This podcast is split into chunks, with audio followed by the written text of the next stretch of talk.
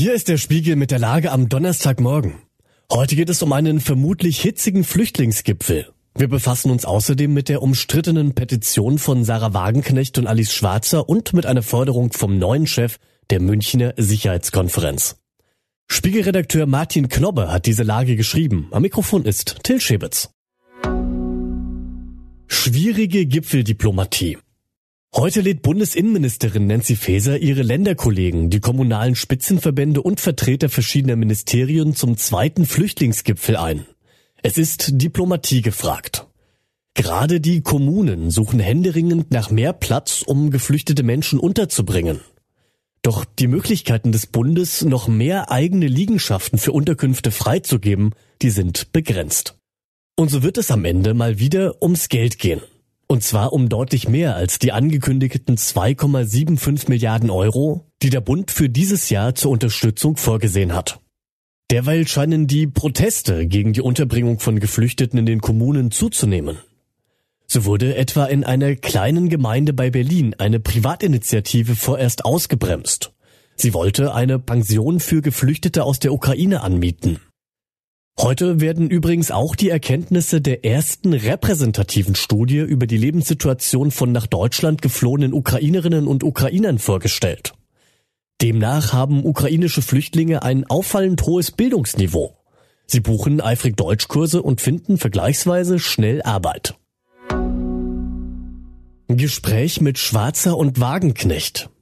Alice Schwarzer und Sarah Wagenknecht haben mit ihrem sogenannten Manifest für den Frieden Erfolg. Bis gestern Abend haben knapp eine halbe Million Menschen die Online-Petition unterzeichnet.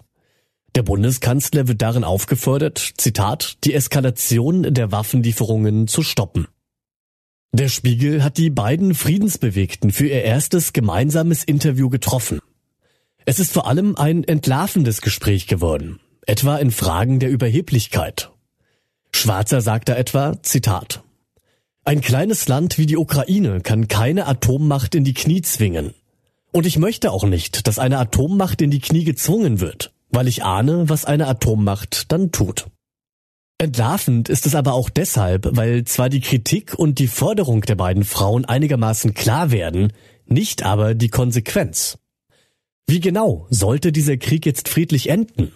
Von Schwarzer und Wagenknecht ist dazu nichts zu vernehmen. Lesen können Sie das Gespräch heute Nachmittag auf spiegel.de. Heusgen eröffnet die Münchner Sicherheitskonferenz.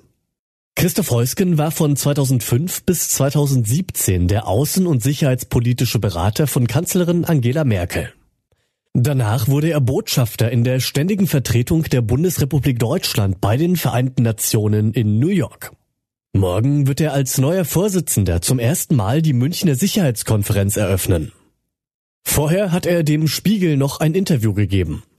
Sein Blick auf Waffenlieferungen ist, wenig überraschend, ein anderer als der von Schwarzer und Wagenknecht. Heusgen sagt, Zitat, Wladimir Putin glaubt nicht an die Durchhaltefähigkeit der Ukraine. Da täuscht er sich. Aber er setzt auch auf die nachlassende Unterstützung durch Europa und die USA. Und er sieht sich am längeren Hebel. Genau deshalb ist es jetzt so wichtig, dass wir in unserer Unterstützung der Ukraine nicht nachlassen. Zitat Ende. Dem ist nichts hinzuzufügen. Was sonst noch wichtig ist. Zahlungsausfall der USA droht zwischen Juli und September. Der US-Kongress legt fest, wie viel Geld sich der Staat leihen darf, und die aktuelle Grenze ist erreicht. Nun muss dringend neu verhandelt werden. Ermittler will Schweigepflicht von Donald Trumps Anwalt aussetzen. Dieser Schritt legt einen erheblichen Verdacht nahe. In Iran lebender Ägypter soll neuer Al-Qaida-Chef sein. Said al-Adel hat nach Auswertungen der USA die Führung der islamistischen Terrororganisation übernommen. Er lebt demnach in Iran und das wirft laut UNO Fragen auf. Soweit die Lage am Morgen. Alle aktuellen Entwicklungen finden Sie auf spiegel.de und wir melden uns hier wieder mit der Lage am Abend.